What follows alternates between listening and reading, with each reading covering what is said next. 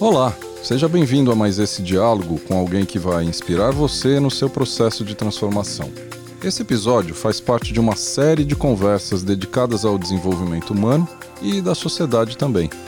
Estamos nos movendo de uma história de distanciamento e desconexão para uma nova história ainda desconhecida. Um lugar mais íntegro, sustentável. Então, aqui você vai encontrar referências inspiradoras e também provocativas para te ajudar nesse processo de transição. Por aqui passam muitas pessoas que doam seu tempo e as suas histórias para todos nós. Além de episódios inéditos produzidos recentemente, você vai encontrar reedições de gravações antigas que são atemporais e muito valiosas. Eu sou o Mal, produtor e anfitrião desse espaço. Se você deseja se conectar com tudo isso mais profundamente, visite o site comover.se.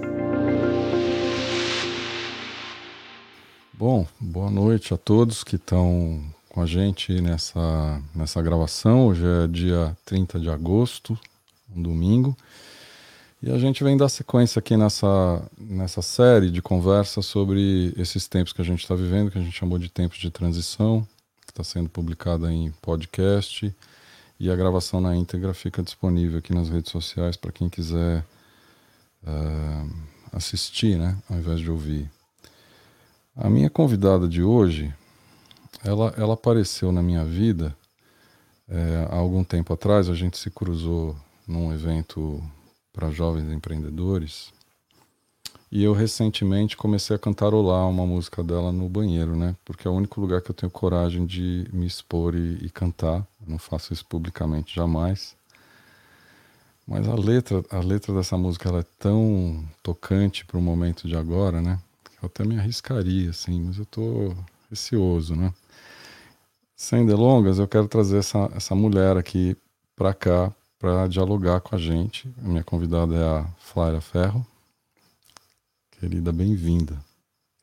Oi, querido Maurício. Prazer estar aqui. Eu fiquei querendo ouvir qual a música é que está ah, chegando no seu banheiro. Como qual a música? Ô, Flávia, eu não canto em público de jeito nenhum, nem na minha casa, né?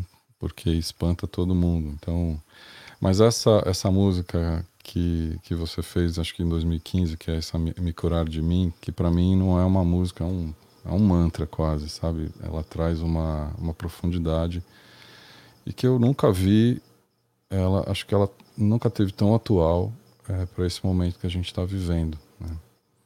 E, e eu queria te perguntar, eu queria começar por esse lugar. Que momento é esse que a gente está vivendo para você? que tem sido uh, autora, intérprete de, de coisas tão, tão atuais e tão profundas como essa música Me Curar de Mim. É, que, momento, que momento é esse que você está vivendo agora? Como é que você está enxergando o momento? É, é um momento bem do caos, né? Bem do não saber, é, de muitas incertezas, de muitas transições. Eu acho que esse nome né, que você dá ao programa, né, Tempos de Transição, não sei nem se é do, ao programa se foi ao nosso de hoje, né? É, eu acho que, de alguma forma, é, eu já vinha pressentindo essa necessidade, assim, quanto, assim como vários outros é, jovens né, da minha geração, é, muitas coisas já não vinham fazendo sentido há 5, 10 anos atrás, assim, para mim. Como, por exemplo, é, o, que é a, o que é ter uma profissão, o que é que legitima a gente na vida, o que significam os currículos, as garantias, como é lidar com as estruturas de poder, o que é o poder, o que é a felicidade. É, para que estamos aqui, o que estamos fazendo na Terra. Então, muitas dessas perguntas, que são perguntas que, que pulsam no coração de um jovem, né? Elas vinham me, me, me, me convidando a olhar para a vida por um lugar mais é, mais profundo, menos conformado com o que está posto e o que dizem que é certo, né? Vai lá, você cresce, tem que estudar naquela, nesses nesses formatos do que se entende o ensino, e você vai fazer faculdade, vai ser ter diploma, vai ser alguém na vida, né? E aí é, eu vejo que eu falei, até falei essa coisa de são perguntas que estão dentro da juventude, mas que estão dentro, na verdade, de um espírito jovem, né? Porque você pode estar aos 70 anos continuando com essas interrogações. Então, quando eu falo desse, dessa juventude, não é só ligada à idade, mas é ao sentimento, né? De, de manter as perguntas vivas e de não envelhecer na conformidade do que já está posto. Então, para mim, respondendo assim sua pergunta, eu percebo que é, esses tempos de agora, eles que a gente está atravessando, essa pandemia, que ela é fruto de uma guerra humana, né? É, é fruto das desigualdades e, e, e da, de como a gente conseguiu se construir no mundo até agora, né? Eu sinto que é, é uma oportunidade, né? É uma oportunidade da gente rebobinar o tempo e ver o que é que a gente pode fazer de diferente, porque até agora o que a gente vem fazendo, que é o que a gente conseguiu, eu estou falando enquanto humanidade, né? É, porque eu me entendo também como como quem está na Coreia, como quem está no Japão, como quem está na Europa, como quem está na América do Norte e do Sul. Né? A gente, enquanto humanidade, foi o que a gente conseguiu, né? Conseguimos chegar até aqui, chegamos nesse tempo de, de, de muita dor, né? De muita tristeza, são muitas farmácias presentes nas cidades, né? São muitos casos de desesperança, e aí eu percebo que esse castigo, né, de ficar em casa, de não sair, ou de olhar para as suas questões, é uma oportunidade da gente repensar os nossos caminhos enquanto coletividade, né? Porque eu acho que as coisas elas estão muito conectadas, mesmo aquilo que a gente abomina, mesmo aquilo que a gente julga como ah, isso não sou eu, eu recrimino isso, né? Mesmo aquilo que a gente, mesmo a gente se opondo a algum lado, mesmo esse lado oposto, ele é parte de você, né? Dentro do meu entendimento de que estamos integrados, não, não estamos separados, né? E aí essa música, né, Me Curar de Mim, eu fico pensando por que que ela aí tá segue atual, né? Segue aí, eu compus ela com 22 para 23 anos e tô agora aos 30 e me vejo cantando ainda ela e vejo pessoas como você também, né, mergulhadas nisso e eu acho que é isso, é, é, a chance que a gente pode se dar, né, de integrar aquilo que a, que a gente, por alguma razão, separou, que são as nossas sombras, que são os nossos potenciais de iluminação, né, da vida, que são as nossas capacidades, né, de atravessar é, a tormenta, entendendo ela também como um presente. E eu sei que isso pode ser difícil para algumas pessoas de entender. Como assim, né? A dor é um presente mas é entender que é, é uma lógica de pensamento que a gente foi, foi convidado a nascer. E, enfim, eu posso ficar muito tempo falando aqui sobre isso, mas eu vou deixar aqui a gente trocando, porque tem muita gente, coisa. A gente tem tempo. Se tem uma coisa boa de fazer isso, é o tempo, né? A gente tem um tempo. E, e eu, eu acho que eu vou até querer tocar nesse assunto, mas Antes me veio uma coisa, eu te falei que você. Essa série, essa série chama Tempos de Transição, é a série que eu comecei lá em janeiro. E o primeiro entrevistado foi o Lenine, que é um conterrâneo teu. E recentemente eu trouxe o Carlos Bulli, que é um surfista também conterrâneo teu, e agora estou trazendo você. Eu até mencionei antes da gente começar, e me perguntaram se o governo de Pernambuco patrocinava essa série. Eu falei que não. Eu falei que tem muita gente boa nessa terra e a gente precisa ouvi-los, né? Mas eu, eu usando o Lenine, o, o Bully você, dá para ver que são pessoas e, não, e, os outros também, os outros protagonistas dessa série desse ano também são pessoas muito sensíveis, né? Que tem uma, um diálogo com as suas emoções e com seus sentimentos, que é um diálogo muito delicado, cuidadoso e genuíno. Essa é a minha percepção.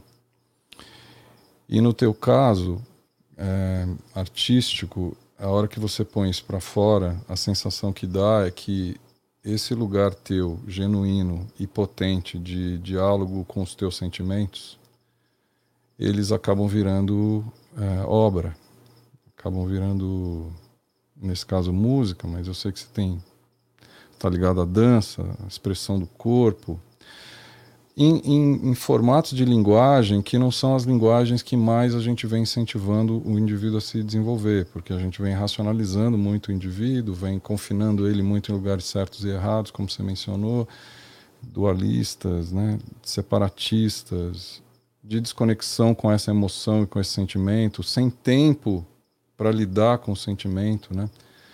Eu assisti o teu TEDx, acho que é o primeiro que você fez em, não sei se foi Recife, não me lembro que TEDx foi, foi da universidade, foi universidade, eu acho, que você E ali eu ali dá para ver que você não está fazendo uma palestra, você está conversando com você num lugar profundo assim, dá para ver que tem um diálogo na, com o teu sentir, com todas as emoções. Tem uma pausa, inclusive, que você se emociona, né? Acho que tem, acho que foi nesse nesse toque que eu vi.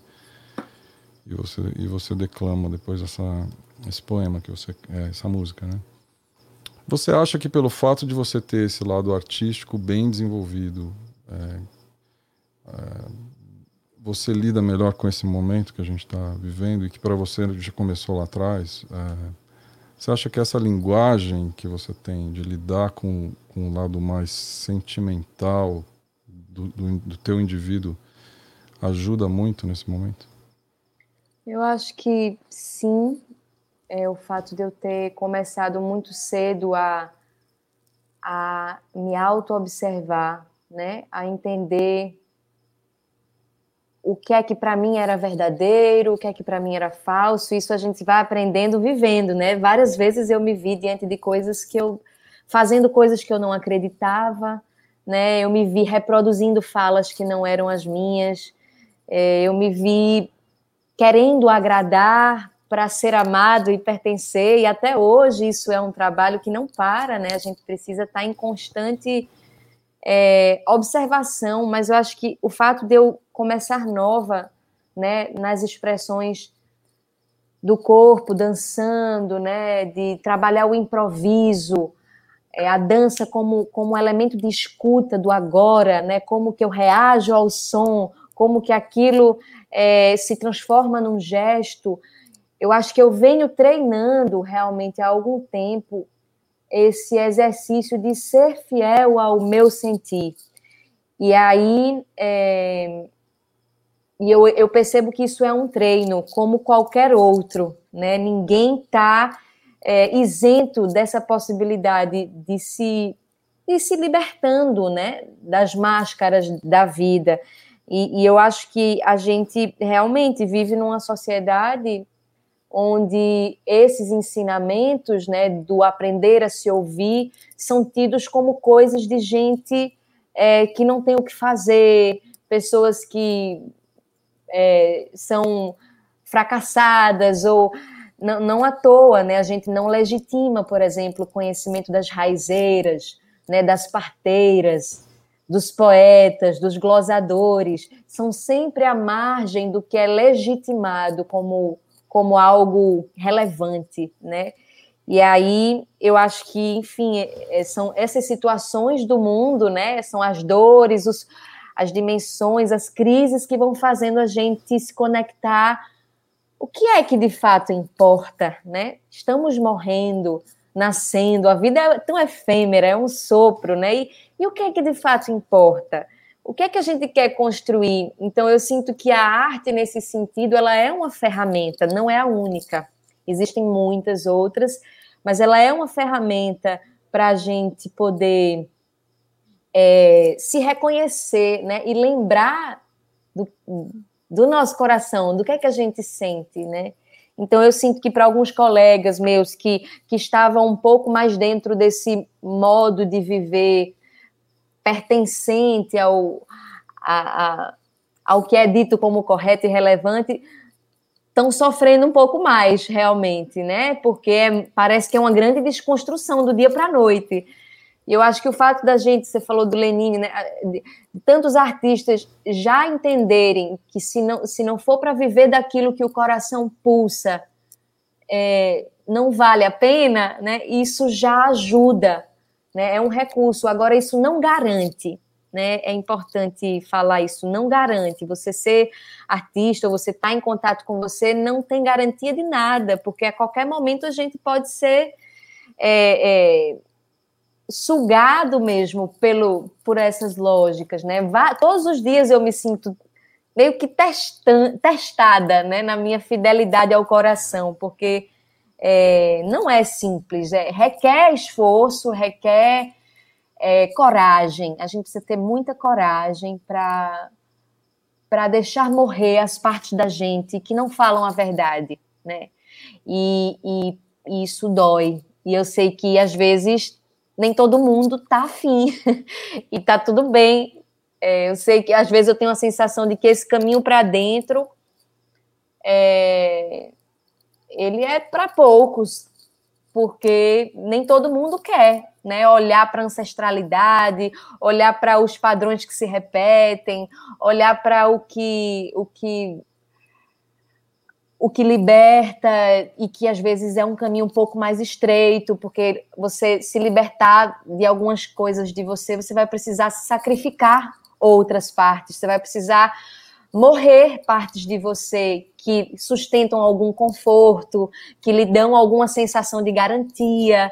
Então, é se arriscar, né? Viver no autoconhecimento, buscando essa essa melhoria é é estar tá em contato com o choro, é estar tá em contato com, com a, o choro que expande, né?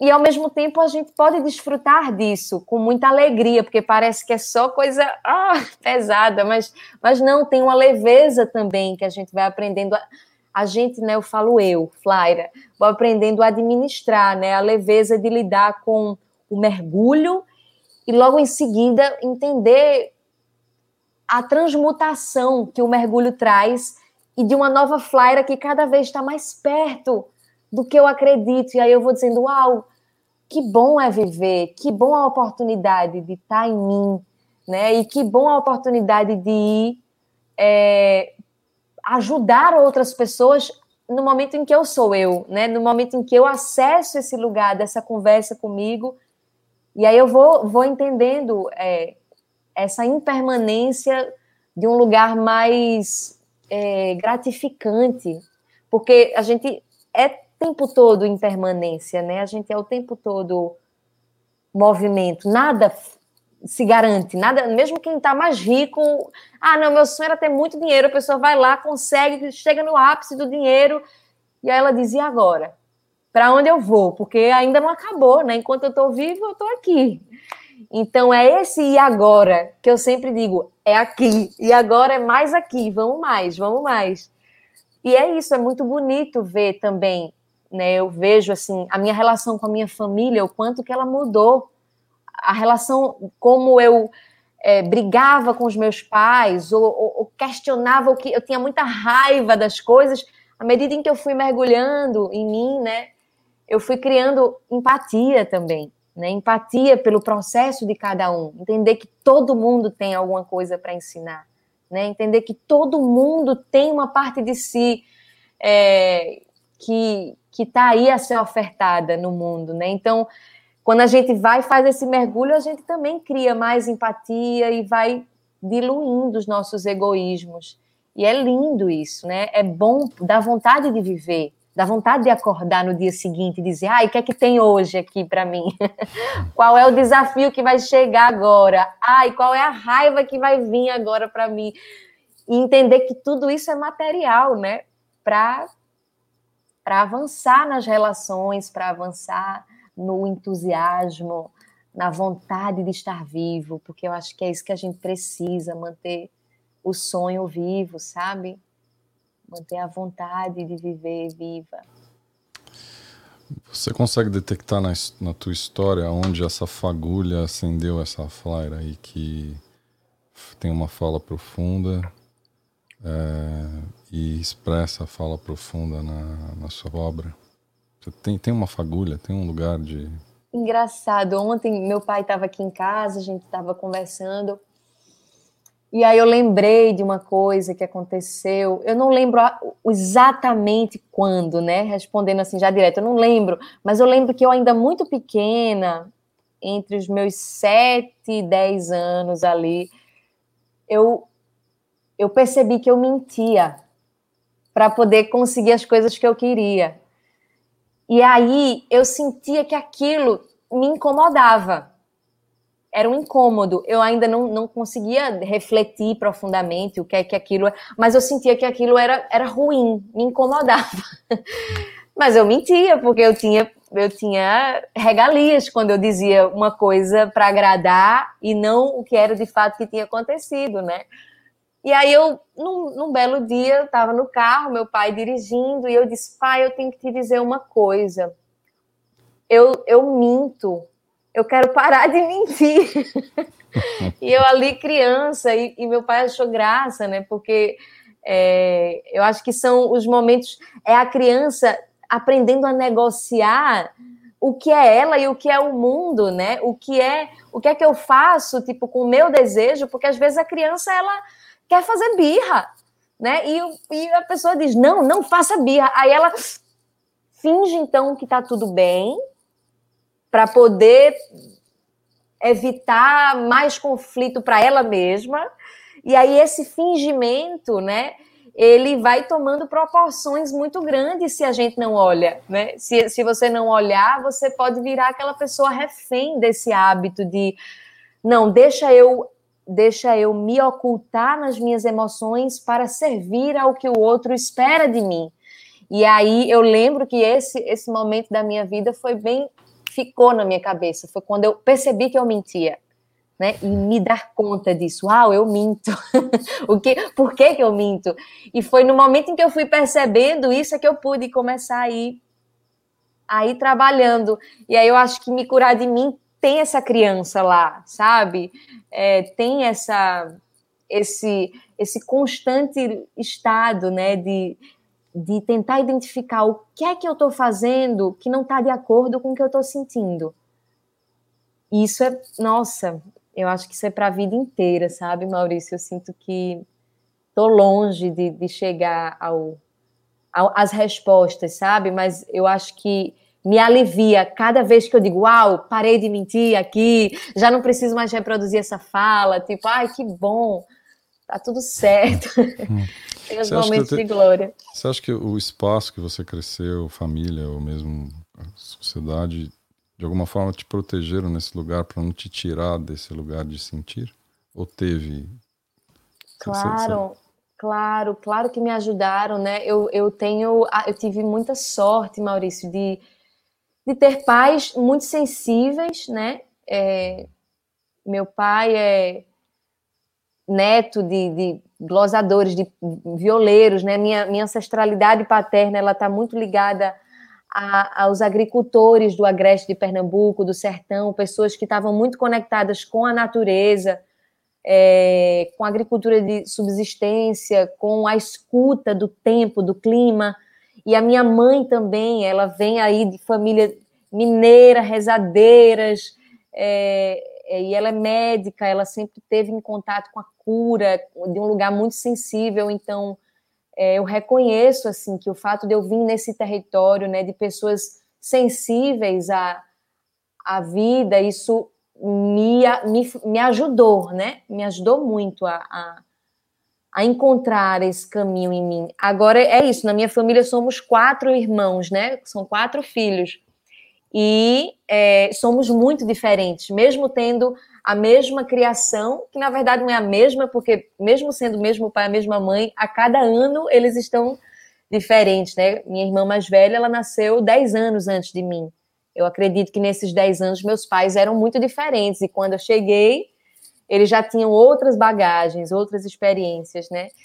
É, então, assim, ainda assim, mesmo tendo as condições né, favoráveis, existe, existe o caminho também de cada um, né? O ímpeto de cada um. Existem pessoas que não têm nada favorável, né? Não tem a família favorável, não tem uma educação e ainda assim são grandes exemplos, né? De, de conduta, de, de é, de integridade, né? Então eu acho que a, a família ela ajuda, a educação ajuda, mas ela não é determinante, né? É, eu acho que existem as alquimias aí da vida de cada pessoa, e eu tenho uma relação também de entender o campo, né, das gerações anteriores, né, o que faz a gente chegar com, com, com essa estrutura, então tem uma visão mais é, quântica também, né, dessas do corpo de cada alma que veio para cá, assim, né? Não é só o pai e a mãe, né? Às vezes, às vezes você vai beber da fonte do seu tataravô e você nem sabe, você não tem nem relação com ele, nunca viu, nunca viu foto, não sabe nem o nome, mas tem a, o sistema de crenças, né, que está ali dentro da sua vida e e eu acho que a arte, né, ela é um grande território de referência, porque tem gente que não tem, não, não conheceu o pai, tem gente que a mãe foi muito cruel, mas aí ouviu Gilberto Gil, hum. mas aí de repente ouve, escuta Milton Nascimento, escuta é, a cantadeira lá dos cantos indígenas da, dos caiovás, e aquilo ah, acende né, o seu, a sua chama, então é, muitos caminhos para a gente se encontrando, né? Para a gente ir se confortando, né? A tua fala reflete uma conexão muito grande com a tua ancestralidade, com o lugar que você nasceu também, né? Eu ia te perguntar isso, né? Onde Pernambuco está em você, e eu entendo que agora você tem um braço da sua mãe de uma outra região, de Minas. Isso. É, você tem uma fala muito respeitosa e lúcida de onde você vem, né? Mas com certeza não, eu não consigo, não consigo não não falar do, do que aconteceu antes para estar aqui, né? É, isso é, é, eu acho que é fundamental. A gente a gente tem a gente tem raiz, né? Se você não tem raiz, você vira um um samba do crioulo doido, influenciável por qualquer coisa que chegam e dizem: ah, você é isso, você é aquilo. Se você não tem para onde voltar e lembrar da onde você vem, o que é que você, do que você, de que água você bebe, né? A gente fica mais suscetível a, a se distrair, se perder da gente, né? É, então, eu acho que essa minha relação com ancestralidade, ela, ela é muito forte na criação, né, os, os meus pais, e, e, é um desejo meu mesmo, para me entender enquanto gente, para entender a minha arte, né, para entender os meus processos de composição. Quanto mais eu conheço de onde eu venho, mais eu posso botar a antena, né? Essa frase, né, de ter a raiz e a antena, né, para poder receber o diferente, eu preciso reconhecer de que lugar eu estou falando, né? Como é que eu vou saber o que é diferente de mim ou o que é parecido comigo se eu não conheço a minha casa? Né? Se eu não conheço o meu território? E entender que isso é sagrado, isso é muito sagrado, né? A gente, mesmo que você não saiba como, como que eu vou conhecer meus bisavós? Se, até quem já perdeu o pai, a mãe, não tem de onde tirar, é, começa a observar quais são as coisas que lhe chamam a atenção, o que é que você naturalmente se inclina a gostar. E isso já é, já são pistas, né? Já são pistas. Eu percebo que eu, tenho, eu vejo hoje em dia eu vejo muita coisa parecida que eu tenho da minha mãe, do meu pai, assim, é, uma inclinação que eu tenho para gostar de gente é, gente besta no bom sentido, assim, gente sem muita vontade de ser alguma coisa, gente que Só é. Está, só né? é, é assim. eu gosto de gente assim, e eu vejo que meu pai é muito assim, minha mãe é muito assim. Uhum. Então eu vejo, ah, isso não é de nada. E eu acho bonito também quem já, já vem com a força pronta de, de certas coisas. Não é que eu não recrimino, mas é porque são identificações. Você vai ver, nossa, é tão bonito, né? Aquela, aquela espontaneidade de, da simplicidade. Então, ajuda, né, ancestralidade. Como é para você essa relação com a ancestralidade, Maurício? Você, como você sente isso? Quem entrevista aqui sou eu, não vem com essa, não. eu gosto de saber também quem é você. Quem é você? Eu tenho uma passagem que pode te revelar isso, né? É, quanto mais eu, eu me conecto com a minha história e a história da minha, da minha origem, né? Mais eu me revejo. Eu tenho uma passagem simbólica que eu posso te falar. Eu, eu há um tempo atrás, resolvi montar uma marcenaria em casa para praticar um pouco das minhas habilidades, né? E um dia do aniversário do meu pai, levei um presente para ele que eu fiz, um pedaço de madeira que eu esculpi e levei para ele. E a minha mãe olhou e falou: Nossa, quando você comprou isso, né? Eu falei: Não, não comprei, eu fiz. Falou: Como assim você fez? Eu falei: eu tô trabalhando uma marcenaria em casa, brincando com isso, muito tímido, né? Aí ela ficou emocionada, assim, ela ficou emocionada e eu fiquei meio espantado.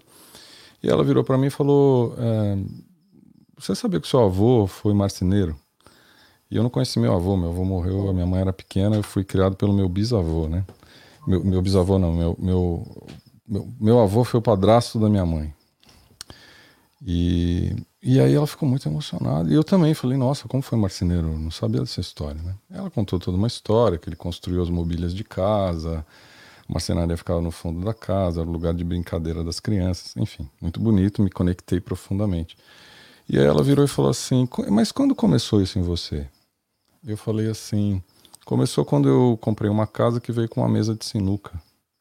E os pés da mesa de sinuca estavam podres por causa de cupim. E eu resolvi reformar a mesa. Eu mesmo fiz isso. Aí é que ela desmontou, minha mãe. E aí eu falei, gente, o que está acontecendo hoje aqui, né? Ela falou, você sabia que seu avô foi campeão paulista de sinuca? E eu falei, não, é possível. E hoje a minha, minha oficina é uma oficina de marcenaria e serralheria. Meu avô, pai da minha mãe, foi marceneiro, campeão de sinuca. E a, o meu avô, padrasto da minha mãe, foi o avô que eu conheci, foi industrial na era da, da, da, auto, automo, da indústria automobilística no Brasil. Ele, uhum. ele tinha uma fundição, né? E hoje eu tenho habilidades de trabalhar com aço e com então, a hora que você olha isso, né, é bem o que você está falando, consciente ou inconscientemente, né, a gente traz muito disso, e a hora que você traz para a consciência, você reconhece de onde você vem, mesmo não tendo conhecido o avô, meu caso, é, e aí credencia a tua fala. Né? Então, eu tenho valorizado muito essa reflexão que você traz, e ainda mais uma pessoa, porque eu já estou com 55 anos, eu vejo você é, com a tua idade tão jovem, né? com esse nível de reflexão, e eu fico desejando para que as pessoas se inspirem em você e mais, cada vez mais jovem consigam honrar a história de onde elas vêm, né? Então, lindo, é lindo. muito bonito mesmo. É, eu eu fiquei agora, você falando, eu pensando, né, que a gente é, é, é como a semente mesmo, né? A semente, ela já tem algo que que está ali, ela já tem o potencial, a semente de um baobá, né? Ela já vem com o potencial de ser imensa, né? E, e eu sinto que a gente é de fato essa alquimia, né? Do espermatozoide do óvulo, pluft, cria ali a semente do serzinho que carrega e que já traz aquelas informações, né? No, no DNA, né? Os códigos, as, as questões, né, ali já estão ali, já está tudo ali, né? E, e, e, o viver e a experiência da vida, ela é, ela é esse constante trabalho, né, de entender como que você ou abafa a semente ou deixa ela florescer, né? Uhum. E isso é muito, né? Eu vejo você falando disso, disse, olha, é a sua semente, você já tinha ali uma facilidade com o que era manual, né? De trabalhar com com manual de, de, de olhar para o que está o pé da sinuca que não estava legal, né? E aquilo lhe chamar lhe chamar para mudar aquilo. Então, assim, tem um olhar, né? Um olhar que é característico da sua natureza. E eu acho que isso é, nossa, é, é isso, a gente precisa compartilhar mais o que somos, porque porque é isso, a gente, acho que o grande sofrimento tá quando a gente tenta ser uma coisa que a gente não é, né? Como é que eu vou tentar ser médica se eu não, não eu não tenho interesse de, de trabalhar e estudar? Ah, mas disseram que a medicina, você vai para a medicina porque lá você vai ganhar mais dinheiro, você vai ter mais garantia, não sei o quê. Aí é daí, né, a origem do sofrimento, eu acho que ela está muito ligada a isso, assim, a gente a gente tentar pertencer a uma coisa que não é orgânica, não é natural, né? Não é natural a gente viver em um monte de prédio e você não conhecer seu vizinho. Tem uma coisa estranha, né, de você ter medo de falar as coisas para para o seu professor, por exemplo, né? Não é natural a gente estar tá então, é, eu acho que isso, isso é muito é o reflexo, né, do que está fora mesmo, né? Que bom saber que você. é, só, só fala ela, ela é música para os meus ouvidos, mais uma, né? Aliás, o fato de você expressar tudo isso que você tem dentro de você artisticamente, eu acho que você sente isso, e aí eu, eu também sinto isso do outro lado, né? Que é recebendo a tua obra aqui, ela toca o meu coração antes de tocar meu cérebro, né? Ela entra num lugar que é e que se eu permito, tipo cantando no chuveiro, eu me permito viver a obra que você me, me presenteou, toca muito meu coração. Eu sinto provavelmente a, a convicção, a energia, a intenção que você colocou. Eu sinto você na tua obra, né? Você acha que pelo fato de você usar essa linguagem artística no momento que a gente está, talvez nesses últimos anos, isso toque realmente as pessoas num lugar que elas não estão acostumadas a ser um lugar de entrada, que é o coração e não o cérebro, com toda essa fase que a gente está vivendo de ciência, tentando explicar coisas, e escola tentando te trazer conteúdos importantes é, ou não, né? Você acha que essa entrada pelo coração ela é mais fácil na hora que você se liberta de uma linguagem mais formal e deixa o artista fazer o serviço? É, eu, eu fiquei ouvindo assim, tu falando, e eu disse, nossa, a sua fala nutre a minha. Quando você uhum. diz que foi lá descobrir e se emocionou com a emoção da sua mãe, é, você teoricamente não é um artista, mas você foi um artista no momento em que você criou aquilo, né? No momento em que você pega e, e, e cria uh, aquilo que sua mãe achou que você tinha comprado. Então, eu sinto que não é de fato o fato de ser artista ou a arte em si, mas é o olhar sobre o que sobre sobre as coisas, né? E eu acho que eu persigo isso na vida, eu persigo o olhar né? Como eu olhar para as coisas de um jeito é, mais conectado com o que harmoniza e não com o que cria distensão, né? E aí, e aí não precisa ser artista para ter esse olhar, né? Eu aprendi muito com o porteiro aqui do prédio que eu moro, né? Agnaldo e Léo, eles são figuras fantásticas que talvez quase ninguém vá conhecer, é, mas que eu trago eles na minha arte porque porque eles têm uma perspectiva da vida muito diferente. E, e, eu, e eu acho que é isso, mais do que ser o artista, né? Mais do que tem muita gente especial que ninguém no mundo vai nem saber que existe, né? E eu acho que é, isso está muito, isso está ligado a, a esse lugar do coração, né? É, pessoas que cultivam dentro de si o aprendiz e o ancião. Eu sinto que são as sabedorias, né? E as sabedorias elas vêm de muitas formas. Eu posso encontrar um homem profundamente sábio e que trabalhe lá na, na NASA, no lugar mais científico que exista é, ou até mesmo no Congresso. Parece difícil pensar nisso, mas nosso Congresso pode ter alguém ali muito sábio e muito íntegro. E, e, pelo lugar de como enxerga o outro, de como enxerga a si mesmo, né?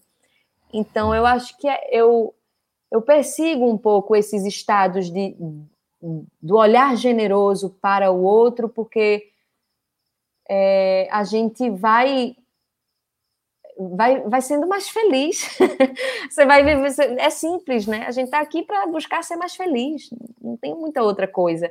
E nesse momento, a arte, por exemplo, ela é o lugar que eu ocupo. Mas eu já pensei, talvez o meu próximo trabalho não seja uma música, Talvez o meu próximo trabalho seja aprender a cozinhar uma comida diferente, né? Talvez o meu próximo trabalho seja é, fazer uma viagem pelo interior e ouvir é, ouvir as costureiras, né?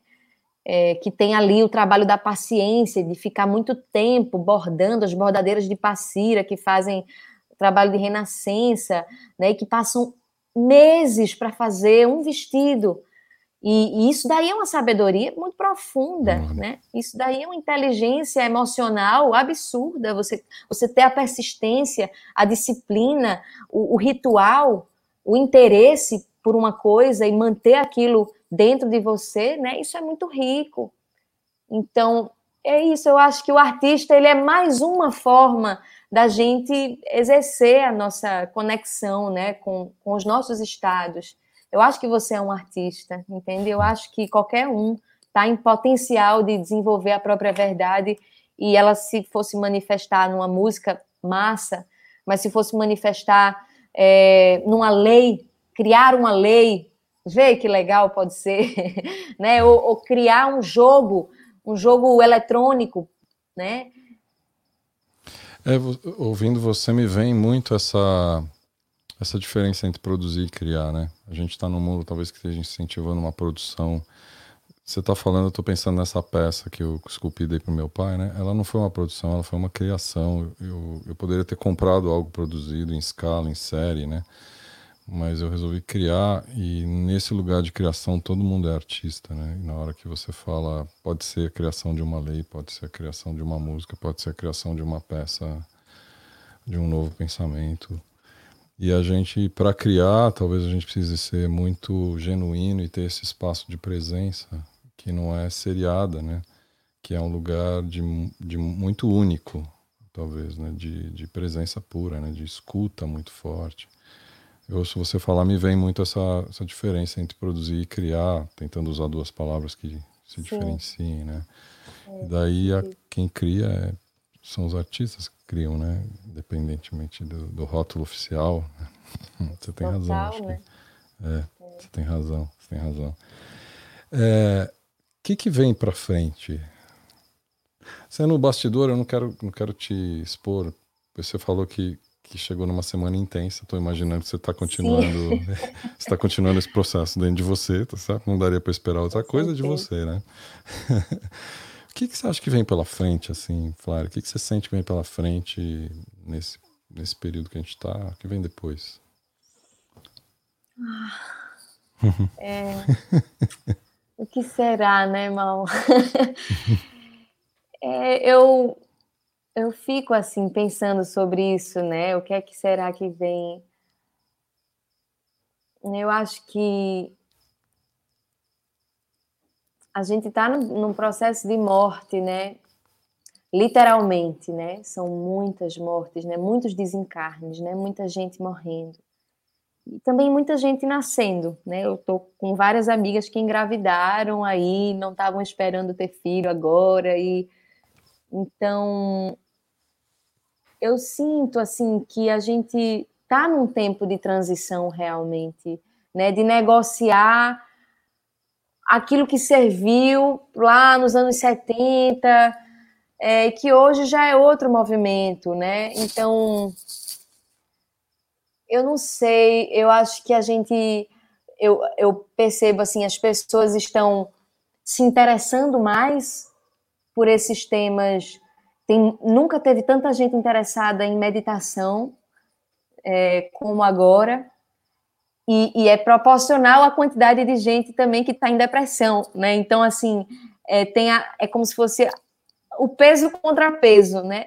Então, eu acho que a gente está num processo de, de expansão da nossa consciência mesmo. Nunca teve tanta gente questionando a relação com o lixo, com o reciclar, né? As emissoras agora estão fazendo propaganda sobre recicle, né? E ao mesmo tempo estão lá incentivando o agronegócio. Então tem sempre é, as duas forças aí operando, mas eu, eu, eu tenho uma visão um pouco otimista, eu, um pouco não, completamente otimista. Eu acredito que tudo que está acontecendo são reações, né, da própria natureza de, de buscar equilíbrio.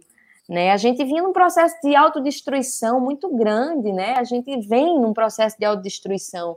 Veio, viemos começar a questionar o uso do tabaco muito recente, né? Mas durante muito tempo aquilo era tido como a nossa como a glória, né? Vi o cara lá, as propagandas do, do, ator bonitão, dentro do, em cima de um cavalo branco e fumando. Hoje em dia você vê já, tipo, cigarro mata, né? Então, então tem um, um processo aí que é a gente tá indo de acordo com o que a nossa consciência coletiva é capaz. E aí é por isso que é muito importante cada um ocupar o seu lugar individual, porque a gente é interdependente, né? O meu trabalho, o meu mergulho aqui soma-se ao seu mergulho aí, que soma ao mergulho de quem está nos assistindo e que vai somar no mergulho de quem está perto de quem está nos assistindo e a gente vai criando uma rede. E eu acho que essa dimensão, né, da rede, de que a gente não é isolado, que eu acho que o capitalismo fez isso com a gente, a revolução industrial, meio que a globalização, né, quer botar todo mundo na mesma caixa, né? E quando a gente vai se entendendo que a nossa diversidade é o que complementa o, o, o todo, né? E que o, o todo ele é feito de várias cores, aí eu acho que a gente vai. Tá, acho que a gente está dando um passo muito importante, por pior que pareça. A gente nunca teve tanta gente falando de feminismo negro como agora. Ah, sim, a custa de muitas dores, de muitas mortes, sim, mas é um fato, estamos debatendo sobre isso. Não, isso já não está passando despercebido como há cinco anos atrás, é tão recente. Então, é, por, por, pior que pareça tudo isso acontecendo, a gente nunca é, é, teve tão perto de, de mudar mesmo hábitos. Eu me vejo mudando hábitos, eu vejo os meus pais mudando hábitos a partir de mim. Né? Se eu consegui levar meus, meus pais para um retiro de silêncio e jejum o ano passado. E tudo que meus pais mais amam é comer. E de repente estavam ali fazendo retiro, porque através de mim eles disseram: não, deixa eu ir, deixa eu ver o que é que tem. E a gente é muito isso. Quando a gente vê alguma coisa que ressoa com verdade, né, que tem amor, que tem, que tem, que tem realidade ali, a gente é movido por isso, né? Então, por mais que a gente diga que não, por mais que a gente queira virar robô, queira virar máquina, virar zumbi, se anestesiar, a gente é movido pelo, pelo instinto da intuição, do, do do que é bonito, né? Do que faz bem e enfim, é um paradoxo, né? A vida é, é uma viagem. Eu acho que a gente está indo bem, é, por pior que pareça, a gente está indo para um caminho de, de, mudança e às vezes é na dor, né, que a mudança vem mesmo. É. É, você é uma figura pública bem conhecida agora eu acho que pelo menos de uns sete anos para cá, esse negócio ficou.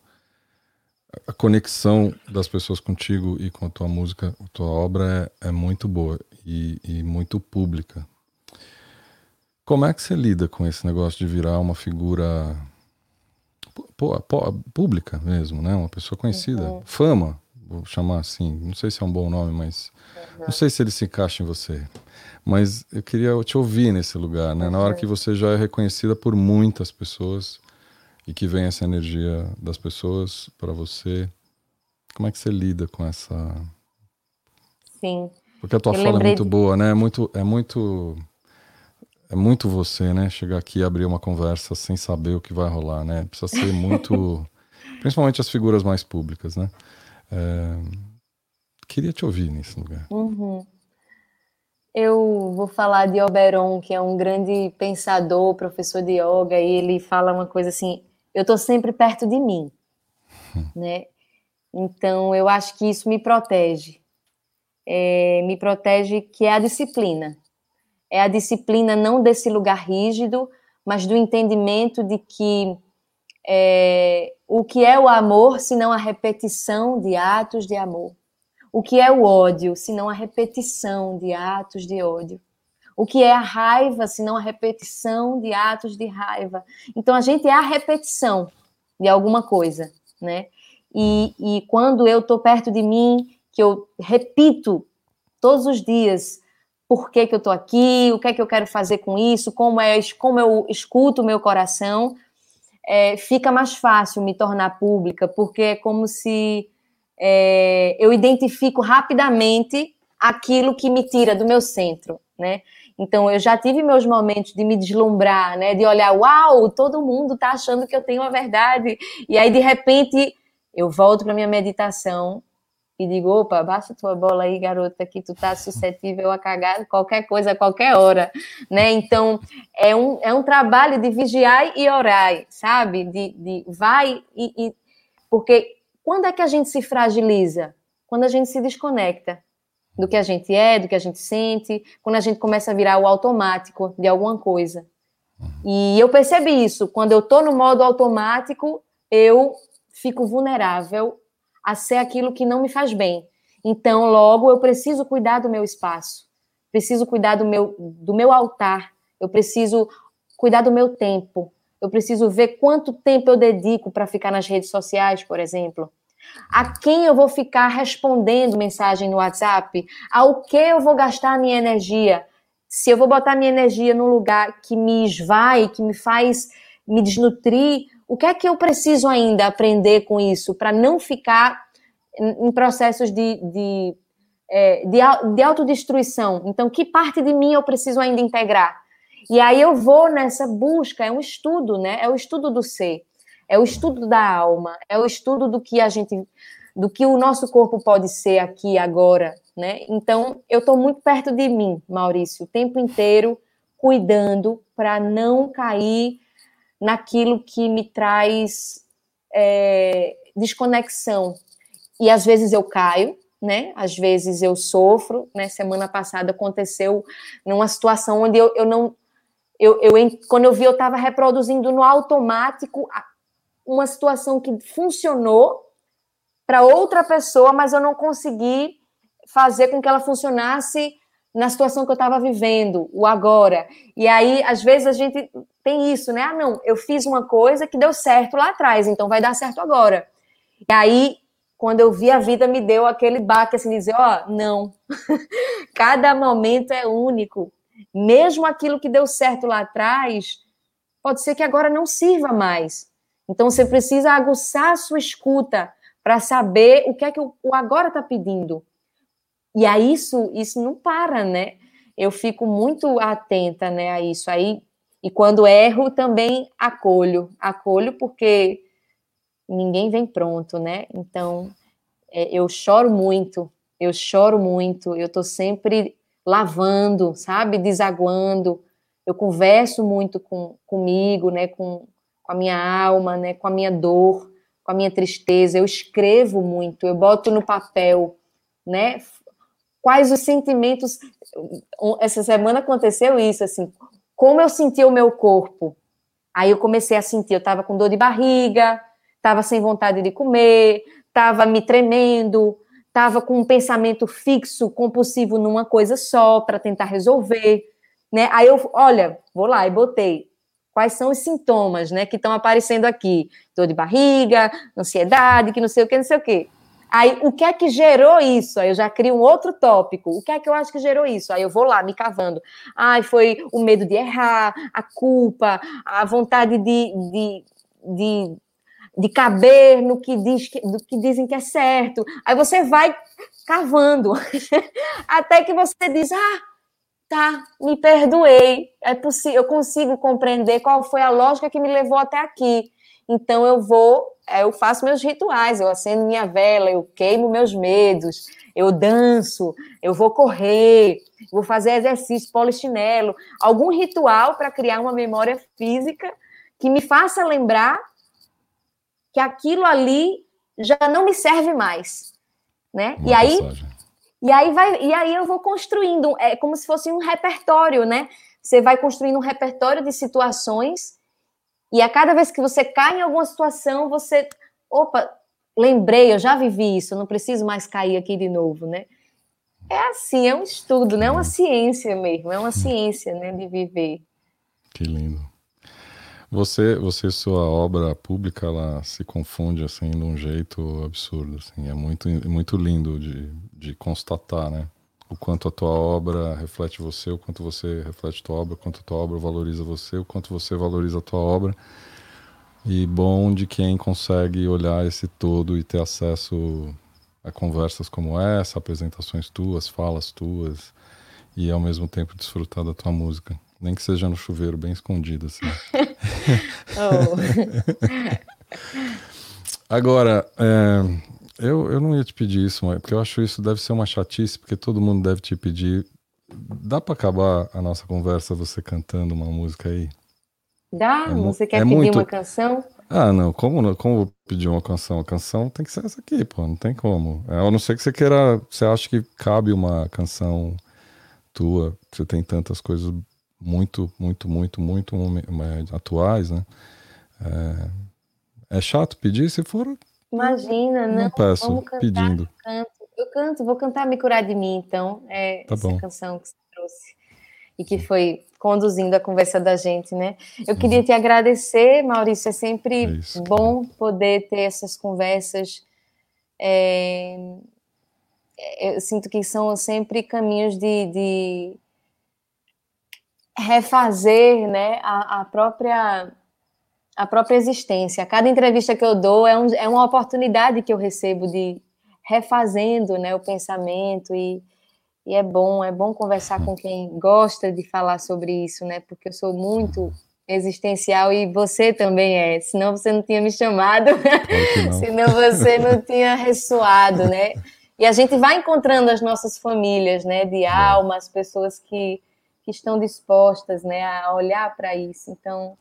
Você tem é, toda a razão e essa vontade de conversar com você nesse momento, obviamente, vem de uma memória de um encontro passado nosso mas não só vem também dessa presença da tua música comigo, e vem também, acho que, do, do, da crença que cada um de nós é muito responsável pela própria criação, que você traz no teu discurso com muita propriedade, mas que também a gente se faz nos encontros, né? Os encontros, eles, eles nos fazem, né? Eles nos incentivam a gente se autocriar. Então, essa vontade de encontrar você nessas, nesse, nesse tempo, né? Parece que a gente está continuando uma conversa que, sei lá se a gente já teve, mas parece uma continuidade. É, que lindo.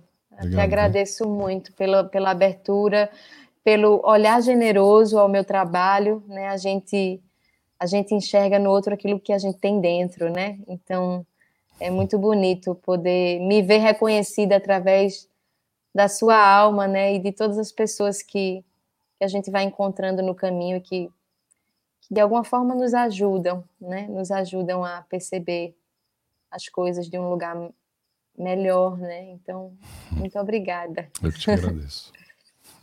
Vou cantar então aqui Me Curar de Mim. Delícia. Ah. Vamos respirar. Quem puder, respira com a gente agora, juntos.